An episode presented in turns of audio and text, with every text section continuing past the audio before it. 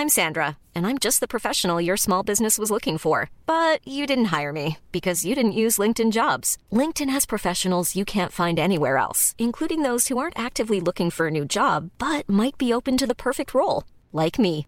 In a given month, over 70% of LinkedIn users don't visit other leading job sites. So if you're not looking on LinkedIn, you'll miss out on great candidates like Sandra. Start hiring professionals like a professional. Post your free job on linkedin.com/people today. Porque el mundo actual no se entendería sin la economía y los negocios. Acompaña a Mario Maldonado, el columnista de negocios más joven y objetivo del periodismo financiero, en su programa Bitácora de Negocios.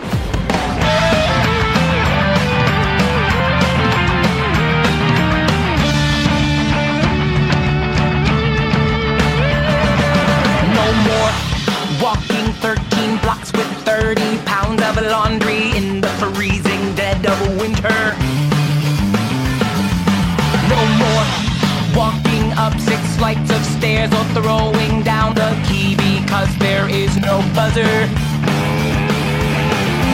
No more faulty wiring, no more crooked floors, no more fitting out my ultra bright on top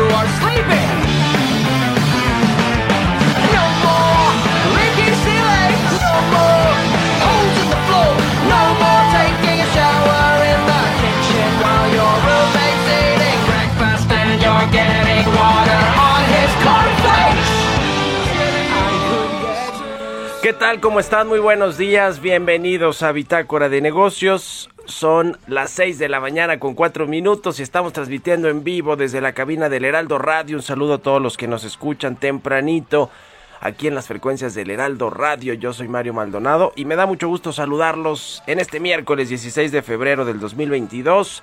Estamos escuchando un poco de música como todos los días antes de entrarle a la información, a los temas económicos, financieros y de negocios más importantes. Esta semana escuchamos canciones de las películas nominadas al Oscar 2022 y las cuales se dieron a conocer la semana pasada. Se va a llevar a cabo esta celebración el próximo 27 de marzo.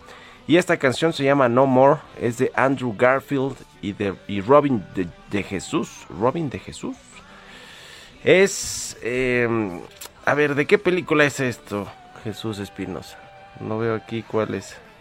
Tic, tic, tic, boom. Bueno, no tengo idea cuál es esa película. Pero bueno, es de esa. Es de esa película. Y vamos a entrar ahora sí a la información. Vamos a hablar con Roberto Aguilar, los temas financieros más relevantes. Los, los mercados siguen positivos, pero ven con cautela el tema de Ucrania. Se atora la ratificación de Jerome Powell al frente de la Reserva Federal y la calificación de financiamientos estructurados enfrenta a Standard Poor's y a la Comisión Nacional Bancaria y de Valores. Todo un tema ese de las calificadoras de riesgo crediticio. Le vamos a entrar con Roberto Aguilar. Vamos a hablar también con Carlos Reyes, analista económico, sobre la importancia del sector de la construcción en México, que aporta 7.3% al PIB nacional. Y bueno, pues con esta injerencia del ejército y de las Fuerzas Armadas en los proyectos de infraestructura, en la obra pública, pues no ha sido para nada un buen sexenio para la industria de la construcción, aunado a la crisis económica que también tiró esta industria importante para México, sobre todo para los empleos que se generan. Esta industria es intensiva en mano de obra y es, eh, pues se dice que es eh, muchas veces un termómetro de cómo va la economía. Y bueno, pues si es eso, la industria de la construcción va muy mal y la economía, pues quizá eh, también en ciertos sectores y en, ciertas industrias está yendo muy mal. Le vamos a entrar al tema con Carlos Reyes, vamos a hablar también con Adolfo Cuevas, el comisionado presidente del Instituto Federal de Telecomunicaciones, sobre pues eh, lo que ya dijo el presidente López Obrador, que ojalá que no existieran estos organismos autónomos reguladores, en el caso del IFT, regulador del sector de las telecomunicaciones y la radiodifusión en México, y también sobre estas consultas públicas que anunció el IFT, 18 consultas que va a llevar a cabo precisamente pues para la regulación de estos dos sectores importantísimos, también transversales a toda la economía mexicana, las telecomunicaciones y la radiodifusión. El presidente López Obrador parece que no le entiende mucho al tema de la de cómo funciona el IFT porque pues le echa la culpa de que no hay internet en todos lados, por ejemplo, cuando eso tiene que ver con los operadores y con el gobierno, por ejemplo, con su estrategia digital que no ha funcionado para nada. Pero bueno, el presidente López Obrador todo lo que sea autónomo, independiente, pues no le gusta porque cree que es un contrapeso para él y para su gobierno. Vamos a hablar de eso con Adolfo Cuevas y también vamos a platicar con Alberto de la Fuente, presidente del Consejo Ejecutivo de Empresas Globales, que estuvo recientemente en, la Cámara de Diputados, en los parlamentos abiertos de la reforma eléctrica. Eh, habló ahí, él es director de Shell en México y habló pues de cómo le queda chica esta reforma eléctrica al país eso, eso dijo. Eh, pues toda vez que no apunta hacia las energías renovables, hacia las energías limpias, cuando la transición energética está sucediendo en el mundo y México pues parece que va en sentido contrario con esta reforma eléctrica.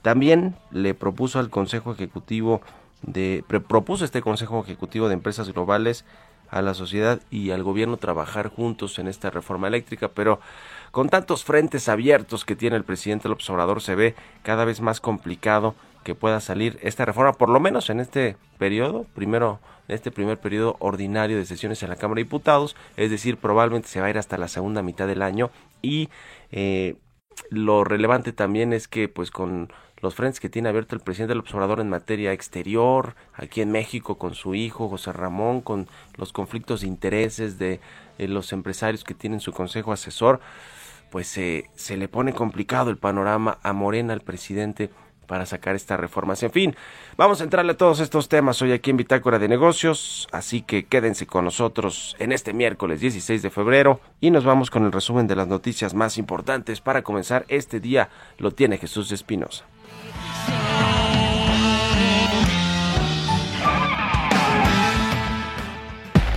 El resumen. El presidente Andrés Manuel López Obrador volvió a arremeter en contra de los organismos autónomos y reguladores de la industria de telecomunicaciones como en materia de competencia económica, al considerar que tanto la Comisión Federal de Competencia Económica, la COFESE, como el Instituto Federal de Telecomunicaciones deberían desaparecer. Ya no nos va a dar tiempo a nosotros y además se requiere reforma constitucional, pero la verdad que son organismos que deberían de desaparecer. Los dos casos fueron estructuras que se crearon para facilitar la privatización. Y el otro organismo, el de las telecomunicaciones, se creó supuestamente para evitar los monopolios. Y se avanzó. No tenemos internet. Lo mejor sería que no existieran. El presidente también informó este martes que la empresa Ternium, uno de los más grandes productores de aceros planos y largos de Latinoamérica para la industria energética y automotriz, ampliará su planta ubicada en Nuevo León, para lo cual invertirá alrededor de mil millones de pesos. Agustín Cartens, gerente general del Banco de Pagos Internacionales, planteó que si bien en estos momentos no hay una crisis bancaria, los bancos centrales deben buscar un aterrizaje suave para enfrentar los shocks porque el principal objetivo es lograr más crecimiento. El Banco Mundial advirtió que con el aumento de la inflación y las tasas de interés, los países en desarrollo deben detectar a tiempo los riesgos ocultos como el endeudamiento en hogares, empresas zombies y gobierno para evitar que retrasen la recuperación. La Secretaría de Turismo estimó que el turismo en México no va a lograr recuperarse en 2022 de las pérdidas que le ocasionaron las restricciones por la pandemia de COVID-19 durante los últimos dos años. Bitácora de negocios en El Heraldo Radio. El editorial.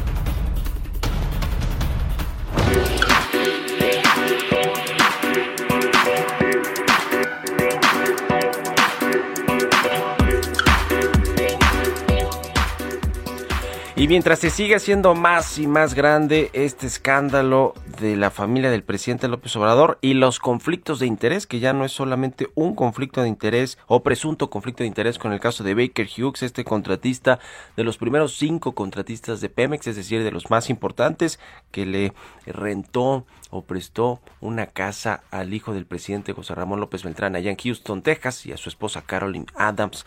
Bueno, pues no solo eso, ya se junta el tema de eh, Daniel Chávez, del grupo Vidanta, asesor empresarial del presidente, consejero honorario eh, o supervisor honorario del tren Maya y también con intereses en aeropuertos como el de Puerto Peñasco, en, eh, donar terrenos a la Comisión Federal de Electricidad multimillonarios para que después con las plantas solares que se pongan allá en esos terrenos pues le puedan proveer de energía a sus hoteles. Que vaya que los hoteles sobre todo los más de 25 hoteles que tiene Grupo Vidanta enormes resorts de super lujo pues requieren muchísima energía eléctrica y pues esto huele a que la CFE podrá hacerles el favor a los de Grupo Vidanta. Además fue el que le propuso la venta del avión presidencial a través de una rifa, compró creo que 20 millones de pesos en boletos de la rifa del avión, que fue todo un fraude, toda una simulación, en fin.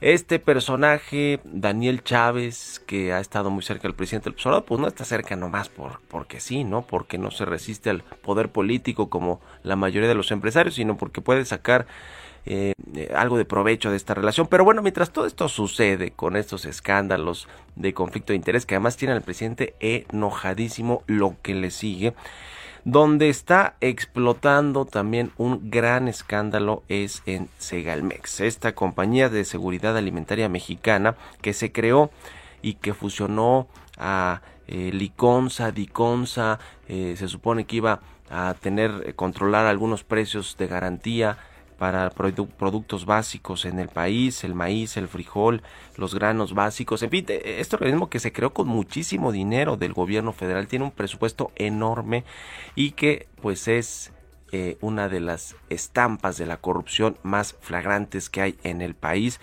incluida, incluido ahí los personajes que estuvieron o están todavía muy cerca del presidente López Obrador, ahí el ex consejero jurídico eh, de la presidencia, pero eh, lo cierto es que este fin de semana la Auditoría Superior de la Federación va a, eh, presentar su informe de la revisión de la cuenta pública del 2021 y allí le adelanto se va se van a encontrar irregularidades por 5 mil millones de pesos en Segalmex y bueno, pues muchos personajes que ya no están. El problema con Segalmex es que pues ha tenido muy malos administradores, desde René Gavira, que era el titular de la Unidad de Administración y Finanzas, eh, Bernardo Fernández Sánchez, el muy cercano al consejero, ex consejero de jurídico del presidente, él estaba a cargo de las operaciones de Liconza. Bueno, todos ellos pues ya no están, los corrieron de Segalmex, ¿por qué cree? Pues por malos manejos.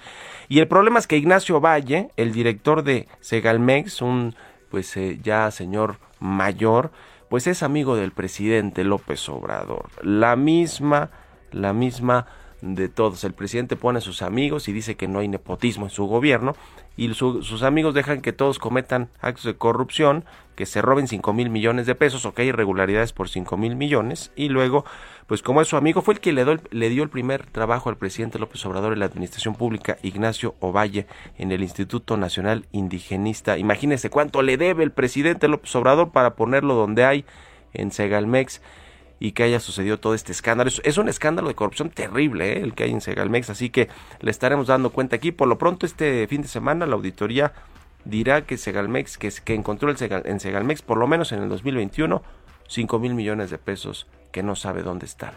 ¿Usted qué opina? Escríbanme en Twitter, arroba Mario Mal, y a la cuenta arroba Heraldo de México. Bitácora de negocios.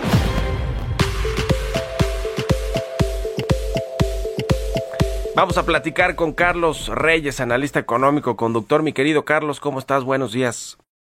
Estimado Mario Maldonado, muy buenos días, buenos días al auditorio de Bitácora de Negocios. Oye Mario, bueno, pues hace algunos días el Instituto Nacional de Estadística y Geografía, el INEGI, dio a conocer el índice de actividad industrial. Y bueno, en este índice informó Mario sobre la recuperación que se comienza a ver ya en la industria de la construcción que se presentó ya el año pasado con un repunte de 7.2 por 7.2%, logrando así pues una recuperación marginal respecto a la caída de 2020. Por ello, Mario, quiero referirme a esta industria, una industria sin duda importante, la industria de la construcción.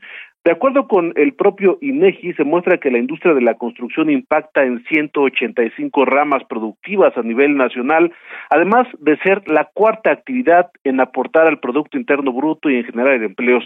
Ya con eso, Mario, bueno, es una industria verdaderamente importante, porque el sector en cualquier país es sumamente eh, importante, fundamental, toda vez que proporciona pues elementos de infraestructura y se ubica como promotor de otras industrias como por ejemplo la del hierro, la del acero, la del cemento, la madera, el aluminio, eh, textil, bueno, entre otras. El sector de la construcción es la cuarta actividad económica generadora de riqueza contribuye con este porcentaje, 7.3% al Producto Interno Bruto, y bueno, solo está por debajo del comercio, las manufacturas y los servicios inmobiliarios. Durante los primeros nueve meses del año pasado la facturación anual del sector de la construcción totalizó un billón setecientos setenta y tres mil millones de pesos. Nada despreciable Mario para si consideramos el entorno que vivimos el año pasado. También desde el periodo 2013-2019 esta industria registró un crecimiento promedio anual de solo 0.3%, pero en 2019 Vaya que se registró una caída de 4.9%. En 2020 la caída fue de menos 17.4%. Y bueno, ya para 2021 vemos esta recuperación de 7.2%.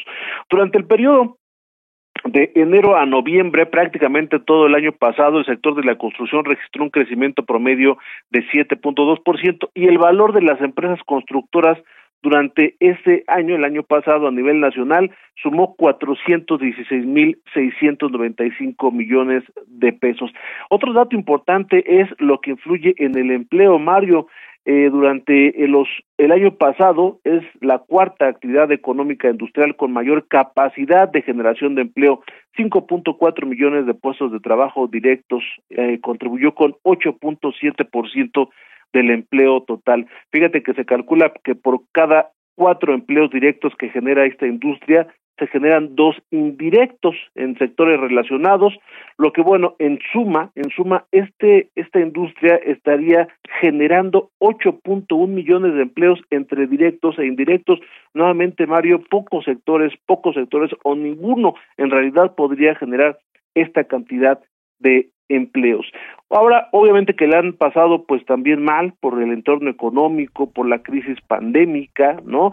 Y bueno, uno de los factores que ha impactado es el incremento en los insumos, en los materiales para la construcción, por ejemplo, las láminas metálicas, las estructuras, los castillos, el cemento, el triplay, bueno, fueron algunos de los materiales que han incrementado un pues en mayor porcentaje, pero en general los principales insumos, los principales materiales que utiliza esta industria han tenido un, aumento de 15.32%, pero se observa ya para este año, Mario, pues una recuperación y ojalá que se hacía por lo que representa esta industria. Pues intensiva en, en eh, generación de empleos, en inversiones y no le ha ido nada bien con el presidente López Obrador y la presencia cada vez más alta de la eh, de las Fuerzas Armadas en los proyectos de infraestructura y la obra pública. Gracias, mi querido Carlos, te mando un abrazo, buenos días. Buenos días, Mario. Hasta luego, 6 con 20 minutos, vamos a otra cosa. Economía y mercados. Roberto Aguilar ya está aquí en la cabina del Heraldo Radio. ¿Cómo estás, mi querido Robert? Buenos días. ¿Qué tal, Mario? Me da mucho gusto saludarte a ti y a todos nuestros amigos. Fíjate que las bolsas en Asia y en Europa, pues muy cautelosas sobre el tema. Eh, sí siguen en, positivo, pero bueno, pues están tomando con mucha cautela este tema de eh, la potencial invasión de eh, Ucrania porque bueno, pues se habían animado justamente con las noticias que decían que había una disminución, un se estaban eh, saliendo o retirando algunas tropas, pues sin embargo persiste. Y ayer fíjate que se dio a conocer también eh, más bien Ucrania responsabilizó a Rusia de un ciberataque y mientras tanto el presidente de Estados Unidos dijo que el país no, no había verificado el regreso de las tropas rusas y que más de 150 mil soldados rusos permanecen estacionados cerca de la frontera de Ucrania. Por su parte, los futuros estadounidenses pues también bajan ligeramente tomándose un respiro después del incremento que se dio ayer. Y bueno, los precios del petróleo también recuperaban pérdidas ante las declaraciones contradictorias sobre la retirada de algunas tropas rusas de la frontera con Ucrania en medio de la escasez de suministros globales y un repunte de la demanda de combustibles. También en enero la inflación en Reino Unido subió al ritmo anual más rápido en casi 30 años a 5.5%, impulsando las apuestas de que el Banco de Inglaterra subirá las tasas por tercera vez consecutiva. Hay que comentar que el Banco de Inglaterra fue el primer gran banco en el mundo que incrementó las tasas. Y bueno, la inflación al productor de China se redujo a su ritmo más lento en seis meses y el crecimiento de los precios al consumidor también se suavizó en enero en un contexto de debilitamiento de la demanda del sector inmobiliario, las nuevas restricciones al coronavirus y los esfuerzos del gobierno para frenar el aumento de los costos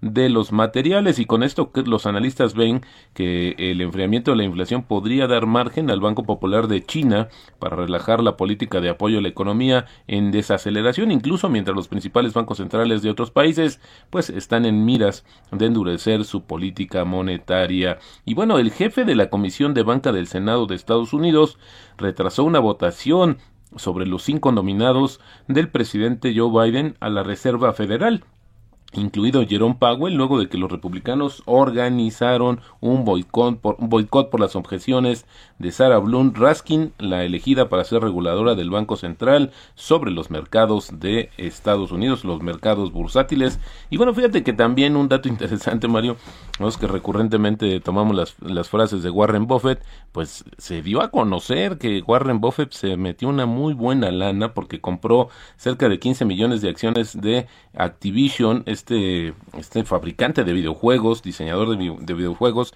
antes de que se anunciara la mega compra por parte de Microsoft por 68.700 millones de dólares. Así es que, bueno, pues ahí tuvo buen ojo, eh, a sus más de 90 años, pues todavía le vio algún sentido a los videojuegos y bueno, se ganó muy buenos millones de dólares. Y también, fíjate que ayer se desató un tema entre Standard Poor's, y eh, justamente la Comisión Nacional Bancaria de Valores con los estructurados. Ya platicaremos un poco más sobre este tema, pero bueno, habla de estas diferencias en las valuaciones y en los criterios de calificación. El tipo de cambio en 2035 ayer marcó un máximo de 2040, con esto tenemos una apreciación mensual de 1.3% y bueno, la frase del día de hoy no podía dejar de ser de Warren Buffett. Sé temeroso cuando otros son codiciosos y viceversa. Y vaya que le resultó.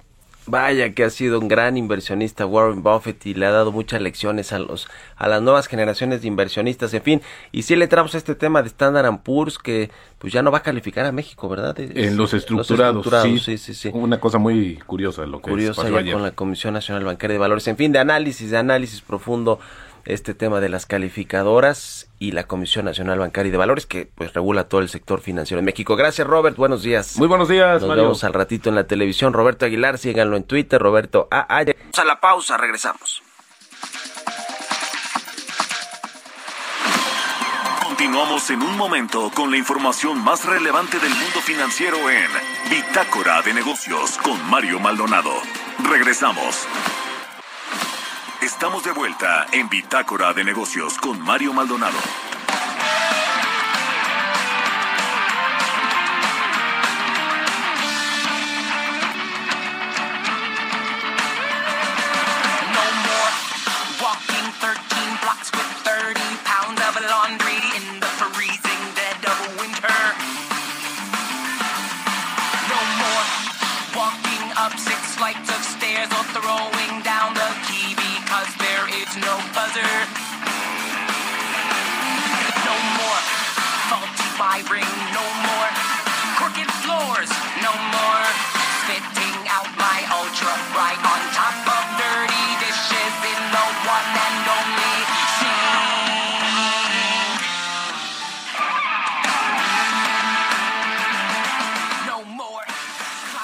De regreso aquí en Bitácora de Negocios. Son las 6 de la mañana con 31 minutos, tiempo del centro de México. Regresamos escuchando un poco de música Antes de irnos con la información en esta segunda mitad de Bitácora de Negocios, estamos escuchando esta semana canciones de eh, películas, los soundtracks de películas nominadas al Oscar 2020. I'm Sandra, and I'm just the professional your small business was looking for. But you didn't hire me because you didn't use LinkedIn jobs. LinkedIn has professionals you can't find anywhere else, including those who aren't actively looking for a new job but might be open to the perfect role, like me. In a given month, over 70% of LinkedIn users don't visit other leading job sites. So if you're not looking on LinkedIn, you'll miss out on great candidates like Sandra. Start hiring professionals like a professional. Post your free job on linkedin.com/people today. 22. Esta se llama No More, es de Andrew Garfield y de Robin de Jesus o de Jesús, porque aquí me puso con acento Jesús Espinosa, quizá diciendo mi nombre lleva acento, no, no me importa si es en inglés, en español, Jesus Christ. Entonces, esta es de la cinta Thick, Thick Boom, que es una cinta que está nominada en la categoría de mejor actor, precisamente Andrew Garfield, y de mejor y categoría en la categoría de mejor montaje. Así que pues esta canción rockerona de No More la vamos a estar escuchando en Bitácora de Negocios. Dice Jesús Espinosa que está muy buena esta de Thick Thick Boom. ¿Sí? ¿De qué trata? bueno, mejor hay que verla, hay que echarle un ojo. Yo no tenía idea que, que, que existía esta, esta película, pero un dramaturgo que escribe teatro musical. Ah, está Netflix. Ah, muy bien. Bueno, vámonos al segundo resumen de noticias, precisamente con Jesús, Jesús Espinosa.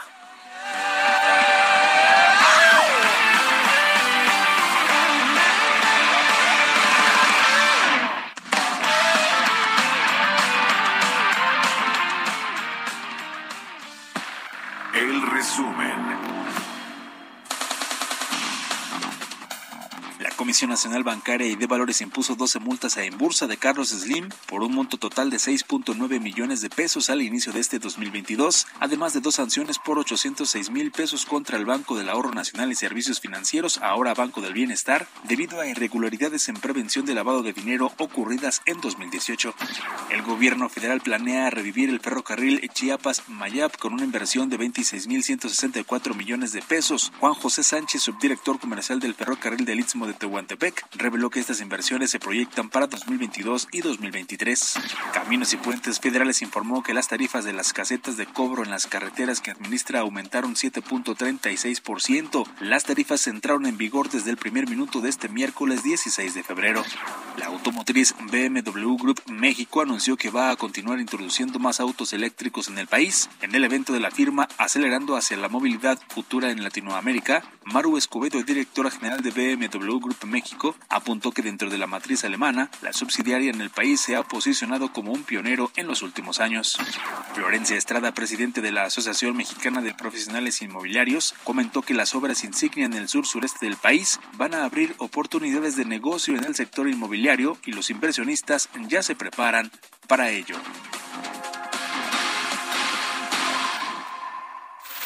Mario Maldonado en Bitácora de Negocios.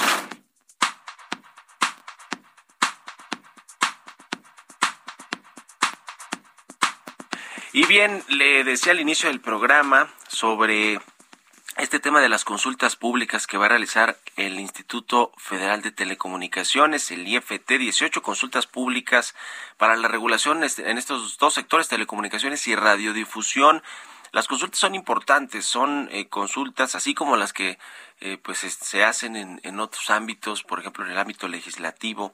Eh, el IFT convoca a estos procesos de consulta pública en los que invita a los expertos, por supuesto, a la industria, a los operadores, a los interesados directamente con el negocio de las telecomunicaciones y la radiodifusión, pero también a los expertos, a la sociedad civil, a todos los actores interesados que, pues, en, en, este sector. Eh, fue el caso, por ejemplo, de, el, eh, de si otorgarlo o no a América Móvil, a una de sus subsidiarias, la oportunidad de proveer servicios de video en México, la famosa televisión a la que no ha podido entrar Carlos Slim con América Móvil. Bueno, se sometió a la consulta también de, de expertos de la industria propiamente. América Móvil parece ser que no dio comentarios al respecto sobre esta regulación. Se pospuso eh, esta posibilidad de que pudiera entrar al mercado del video, a ofrecer video eh, América Móvil. Y bueno, pero ese es otro tema. Vamos a platicar con Adolfo Cuevas, comisionado presidente del Instituto Federal de Telecomunicaciones. ¿Cómo estás, Adolfo? Buenos días.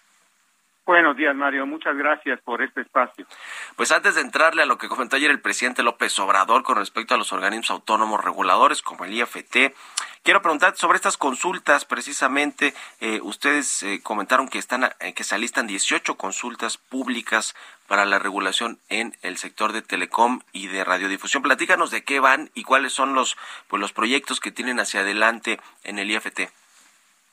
Bien, muchas gracias por la oportunidad. El proceso de consulta pública es un proceso normal como órgano regulador. Está previsto en la ley que hagamos estas consultas públicas en temas que sean de interés. Es un deber, digamos, de transparencia y de colaboración con los interesados. Para el año 2022 preveemos 18 consultas. Son de lo más variado, Mario. En algunos casos se trata de determinar posibles nuevos usos del espectro, por ejemplo, actualizar cuestiones técnicas en bandas altas para una mejor provisión de servicios a usuarios finales. Tiene que ver ya con el desarrollo del marco del 5G. También tenemos, eh, por ejemplo, y me interesaría resaltarlo, eh, la consulta para el Comité de Pequeños Operadores. ¿De qué se trata esto? La regulación, como norma general, eh, en principio no hace distingo, sin embargo, es una buena práctica internacional atender a las características de aquellos reguladores de menor tamaño que no pueden contender con trámites tan complejos como los operadores más grandes, que suelen ser los usuales en el sector, y por tanto se diseñan reglas más apropiadas para ellos, trámites más accesibles o incluso, en algunos casos y cuestiones, la omisión de ciertos trámites.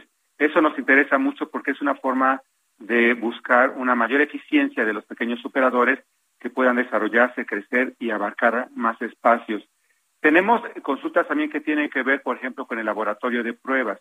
Nos interesa que los equipos eh, estén debidamente homologados, tener las capacidades propias para que eh, en esas cuestiones los equipos cumplan con estándares técnicos. Tenemos, por ejemplo, también el acceso a multiprogramación. Como tú sabes, en este caso se trata de buscar una simplificación del procedimiento relativo para que la multiprogramación sea más accesible. Ha demostrado su enorme utilidad, por ejemplo, cuando a partir de canales multiprogramados se pudo establecer el año antepasado eh, la Aprende en Casa. Otras cuestiones que nos interesan y quizá para concluir la, la más relevante sería el inicio de la revisión bienal en el sector telecomunicaciones, consultarle a la industria si la regulación que tenemos sobre los agentes preponderantes es la apropiada, qué cambios tendríamos que hacer, qué mejoras deberían ocurrir para eh, poder superar los obstáculos a la competencia que todavía tenemos en el país. Eso me permitiría resaltar más. Ya, hablando de la, de la consulta pública, yo hacía referencia a este tema de América Móvil y la solicitud eh, pues que ha hecho el IFT desde hace tiempo y por lo menos desde que comenzó también el sexenio eh, del presidente López Obrador para que le permitan ofrecer video a través de una de sus subsidiarias. Se pospuso esta votación. ¿Hay fecha para cuando pueda retomarse de nueva cuenta? No, en realidad no. Lo que se en la, la votación fue que venía un proyecto en sentido negativo para negar la autorización a Claro TV. Eh, dos comisionados votamos eh, en el sentido del proyecto, es decir, negando, y otros tres, digamos, se reservaron su voto, pero no apoyaron el proyecto, no por eh, estar a favor de otorgarle la concesión, sino por considerar que el proyecto tenía inconsistencias. De tal manera que lo que corresponde ahorita es que el proyecto regrese al área para que el área, a partir de las indicaciones, particularmente de los que encontraron inconsistencias, pueda relaborar uno nuevo y determinar pues ya el sentido final, si habría una mayoría por seguir negando o si habría la indicación de algunos comisionados, que fueran mayoría, de preparar un proyecto en sentido afirmativo. Sin embargo, no podríamos prejuzgar todavía sobre el particular. Habrá reuniones de trabajo, están convocadas algunas para eh, la próxima semana y que se siga viendo el tema y se tomen ya determinaciones que puedan permitir al Pleno tomar una decisión final. Pues estaremos pendientes. Y ahora sí, eh, quiero platicar sobre lo que una compañera mía, precisamente del CIO, eh, le preguntó ayer al presidente López Obrador sobre qué, pas qué ha pasado con los comisionados que están pendientes tanto en el IFT como en, la Comisión Federal de Competencia Económica. Obviamente lo que nos incumbe aquí, platicando contigo, Adolfo, es lo que tiene que ver con el IFT. El presidente, además de que dijo que probablemente que sí, que iban a proponerlos, que el candidato para que lo, lo palomea al Congreso, pues habló de que pues no le, no, no le gustan estos organismos. Ya no es la primera vez que lo menciona. Dice que el IFT y la COFESE y en muchos otros organismos autónomos, pues que no han funcionado eso dice el presidente López Obrador. Ahora sí que de, eh, de entrada, ¿qué opinan en el IFT o tú en particular sobre estos comentarios? Eh, yo he percibido el comentario del ciudadano presidente como uno de tipo político, como un posicionamiento político. Y en ese sentido, para mí tiene la característica de una opinión y somos absolutamente respetuosos de las opiniones que cualquier ciudadano, incluso el presidente de la República, pueda tener sobre el particular. Por otra parte, y como órgano técnico nos corresponde, te digo, no responder desde una perspectiva política, sino técnica. Los hechos técnicos serían en el siguiente sentido. En el marco legal, como sabemos, eh, el IFT está establecido en la Constitución. Se requeriría una reforma constitucional para alterar, cambiarlo o desaparecerlo.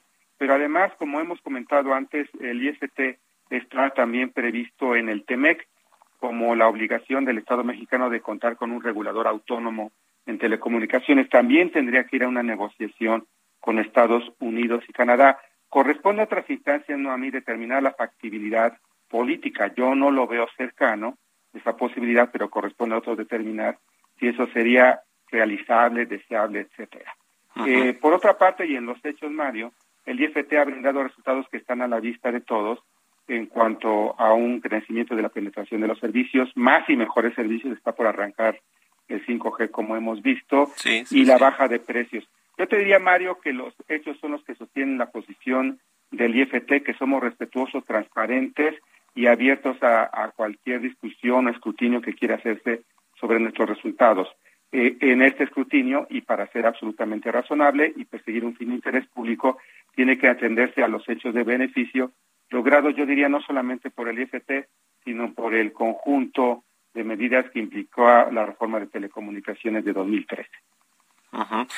Pues la verdad es que sí, eh, se ha traducido en, tangiblemente en la función del IFT como regulador en menores precios de todos los servicios de telecomunicaciones que se ofrecen en México. La verdad es que eh, como como nos dices Adolfo, eso eso habla más que pues decir no ha funcionado porque no me gustan o porque no hay internet en todas las comunidades, ¿no? Que es un poco lo que es un poco por lo que yo creo que el presidente López Obrador da estos comentarios, pero en realidad pues eso le le incumbe directamente a las empresas, a los operadores y al propio gobierno, ¿no? Que tiene también sus proyectos y planes bien definidos para, para tratar de llevar de in- Internet eh, eh, y, otros servicios a la población en general. Y sin embargo, Mario, sería importante resaltar lo siguiente. El grado de conectividad en el país es del 95% de la población. Tiene una cobertura de Internet 3G o 4G. El 4G tan solo, que es la- el Internet de alta velocidad, es ya eh, superior al 93%. Sí hay desafortunadamente alrededor de unos 5 millones de mexicanos eh, de poblaciones muy pequeñas, en ocasiones de 200 o menos habitantes, que no tienen servicio. Eso es muy relevante, pero no podríamos dejar de reconocer los enormes avances. Incluso durante el sexenio actual, la cobertura 4G ha pasado del 89 al 93%. Ese 4% son otros 5 millones de mexicanos que han accedido a Internet de alta velocidad en este sexenio. Me parece que hay que poner en perspectiva y en la balanza estos hechos y tomar determinaciones e incluso fundar opiniones basados en estas realidades. Pero te digo, somos absolutamente respetuosos de cualquier opinión crítica que pueda haber y somos también eh, respetuosos eh, en extremo de las instituciones de la República como la presidencia del país. Pues te agradezco mucho, como siempre, Adolfo Cuevas, presidente del Instituto Federal de Telecomunicaciones, comisionado presidente del IFT. Gracias por estos minutos y muy buenos días. Gracias a ustedes, Mario, muy amable. Que estés muy bien. Hasta luego. 6 con 45 minutos. Vamos con las historias empresariales. Historias empresariales.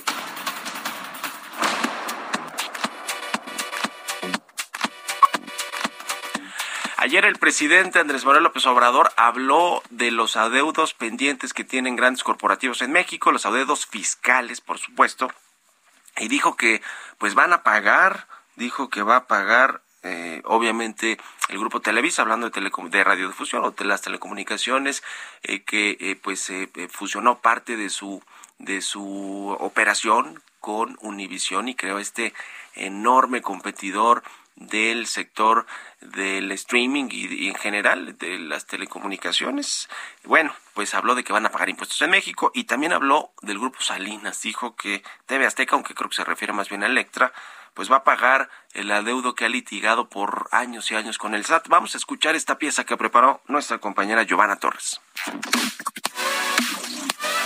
La mañana de este martes desde Palacio Nacional, el presidente Andrés Manuel López Obrador señaló que Ricardo Salinas Pliego, empresario y dueño de Grupo Electra, pagará al Servicio de Administración Tributaria un adeudo por alrededor de 2.636 millones de pesos que tenía pendiente desde hace 15 años. El mandatario no especificó la fecha, pero celebró que los empresarios respeten la legalidad y cumplan con sus obligaciones fiscales. También dio a conocer que la empresa Televisa pagará 15 15 mil millones de pesos por concepto de su unión con Univision. Ya no se permite la evasión, no se condonan los impuestos y se avanza mucho. Las empresas están cumpliendo. Yo celebro esto, el que todos estemos actuando respetando la legalidad, el auténtico Estado de Derecho que no haya corrupción, que no haya influyentismo. El empresario Salinas Pliego figura en el ranking de Forbes México como el tercer hombre más rico del país, con una fortuna estimada de 12.520 millones de dólares en 2021, siguiendo de cerca a Carlos Slim de América Móvil y Germán Larrea del Grupo México. Recordar que hace tiempo Grupo Salinas había señalado que recurriría a instancias internacionales luego de que en la segunda sala de la Suprema Corte de Justicia de la Nación se negara a analizar un amparo con el que buscaba evitar el pago de impuestos. Para Bitácora de Negocios, Giovanna Torres.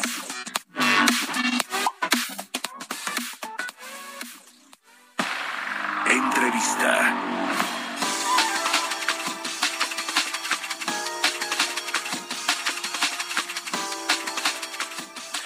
Vamos a platicar con Alberto de la Fuente, él es presidente del Consejo Ejecutivo de Empresas Globales y directivo de Shell aquí en México. ¿Cómo estás, Alberto? Muy buenos días. Muy buenos días, Mario. Gusto saludarte a ti y a tu auditorio. Muchas gracias por invitarme. Igualmente, gracias por estar aquí. Oye, escuchamos que eh, estuviste o te vimos pues en el, en el Parlamento Abierto de la Cámara de Diputados hablando sobre temas relevantes con, que tienen que ver con el sector energético, en particular lo que se está discutiendo, esta iniciativa de reforma eléctrica que propuso el gobierno.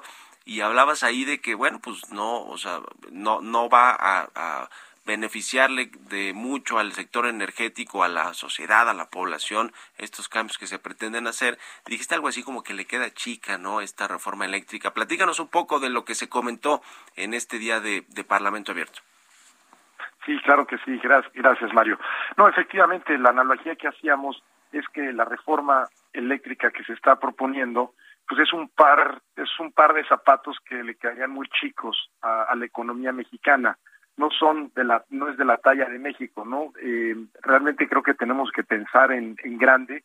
La transición energética no es algo a futuro es algo que ya está aquí con nosotros y es un reto que requiere que le entremos todos gobierno sociedad empresas por supuesto y que creo que tenemos que verlo en esa en, en ese entorno ya que de lo contrario pues nos va a quedar muy chica la, la reforma como se está planteando y nos va a restar competitividad a, las empresas que estamos aquí en México y por supuesto pues le va a restar mercado a, México. Más allá de la perder la lucha contra el cambio climático y más allá de las afectaciones en salud que sin duda nos, nos preocupan muchísimo. Entonces creo que tenemos que ver esta como una oportunidad para que para que para que México sea realmente un actor importante y podamos cumplir con nuestras metas y compromisos internacionales en materia de cambio climático y los compromisos que hemos venido haciendo. ¿Qué va a pasar si la reforma eléctrica se aprueba más o menos como está actualmente propuesta por parte del presidente, lo cual pues he escuchado yo a los legisladores de oposición, pero sobre todo a los expertos de la industria eléctrica, del sector energético, a los directivos de empresas, a los funcionarios de las compañías, pues prácticamente no le ven nada bueno, eh, quizá con excepción del litio, que es un poco más el tema minero, pero eh, pues no, no ven algo que sea positivo para el crecimiento y para las inversiones. ¿Qué va a pasar si se aprueba así? ¿Van a sacar las inversiones las empresas extranjeras o van a litigarlos en los paneles internacionales del TME? ¿Qué va a suceder? Pues justamente creo que eso es lo que no le conviene a nuestro país, porque creo que lo que ocurriría sin duda es una, un freno a las inversiones, también pudiera darse un retiro o una salida de inversiones de nuestro país, porque las empresas al tener estos compromisos internacionales y no pudirlo, poderlos cumplir, pues simplemente ante enfrentar aranceles y cuotas a nuestros productos a la hora de exportarlos, pues tendríamos que escoger otros lugares u otros países para, para producir más allá de lo que ya mencionas, que tendría que ver con costos de- en términos de, litigios, este, en, fin, creo que es un escenario que, que no conviene a nadie y por eso creo que debemos de estar todos buscando la mejor solución, ¿no? Pues sí, se ve difícil que tomen en cuenta todos los comentarios que han vertido ustedes en estos eh, foros del Parlamento Abierto de la Cámara de Diputados, pero ojalá que sí los tomen en cuenta los legisladores, tanto de oposición como los que defienden la iniciativa presidencial, los de Morena, el PT y el Verde, para, para pues la- a la hora de eh, revisar, de mandar ya su iniciativa final o, pues eh, que busque se busque aprobar ya, ¿no? Ahora quiero preguntarte, eh, ¿saben ustedes si van a eh, eh, van a llevarse a cabo estas vo- votaciones o, se va a revisar ya esta reforma eléctrica en este periodo de sesiones o se va a ir hasta el próximo hasta la segunda mitad del año? Sí, se- seguramente tendremos que de- pedirle más información a los legisladores como tal, pero lo que sí quisiera resaltar, Mario, es que creo que el ejercicio en sí, yo lo veo como un ejercicio que ha sido muy positivo en términos de escuchar a las diferentes partes, el hecho de que se haya extendido incluso una semana más, y yo espero que exista este diálogo y en, y en este en este compromiso de hacer algo que realmente le funcione a México, me parece a mí que la discusión terminará extendiéndose más tiempo, porque bueno, hemos tenido esta conversación ahora en la Cámara de Diputados, después seguramente tendremos que tener alguna conversación también con los senadores, y en la medida que se vayan incorporando todas estas voces, yo esperaría que de aquí saliera una propuesta distinta a la que está hoy o la que ha sido presentada por el poder por el presidente y que este periodo y que esto nos lleve entonces pues un poco más de tiempo para poder discutirlo. Yo creo que vale la pena pensarlo bien, yo creo que vale la pena no atropellar, no hacer algo de manera muy rápida. También creo que la iniciativa como está planteada requiere dos terceras partes de, la Cámara y me parece que en los términos en que está planteada sería difícilmente difícil de que fuera aprobada. Entonces creo que eso nos da un espacio para poder seguir discutiendo en los próximos en los próximos meses y llegar a algo que realmente le funcione a México y unos zapatos que nos queden a la medida para correr hacia el futuro. Pues ojalá que así sea, porque es eh, de la primera importancia lo que suceda con el sector energético y el sector eléctrico, en el caso de esta iniciativa del presidente, para el futuro, para las, generaciones, las nuevas generaciones, qué futuro van a tener en términos del sector energético y de la transición que se está llevando a cabo, pues en todo el mundo, además está claramente en el TEMEC, está en, en los, en los lineamientos, en las políticas que tiene Estados Unidos, Canadá, como nuestros principales socios comerciales en Norteamérica. Así que, pues ya veremos, ya veremos que, por supuesto, han pronunciado en Estados Unidos sobre, sobre esta reforma. Te agradezco estos minutos, Alberto. Muy buenos días. Gracias. Al contrario, Mario, muchísimas gracias por, por permitirme estar con tu auditorio. Te deseo un muy buen día. Igualmente, es Alberto de la Fuente, presidente del Consejo Ejecutivo de Empresas Globales. Con esto nos despedimos. Gracias por habernos acompañado este miércoles aquí en Bitácora de Negocios. Se quedan en estas frecuencias del Heraldo Radio con Sergio Sarmiento y Lupita Juárez. Y nosotros nos vamos a la televisión, al canal 10 de la televisión abierta, las noticias de la mañana. Y nos escuchamos aquí mañana tempranito a las 6. Muy buenos días.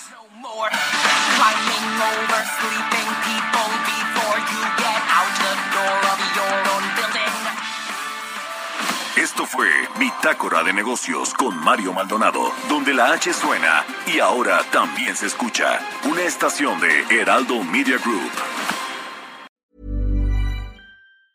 Mom deserves the best, and there's no better place to shop for Mother's Day than Whole Foods Market. They're your destination for unbeatable savings, from premium gifts to show-stopping flowers and irresistible desserts. Start by saving 33% with Prime on all body care and candles. Then get a 15-stem bunch of tulips for just $9.99 each with Prime. Round out Mom's menu with festive rosé, irresistible berry chantilly cake, and more special treats. Come celebrate Mother's Day at Whole Foods Market.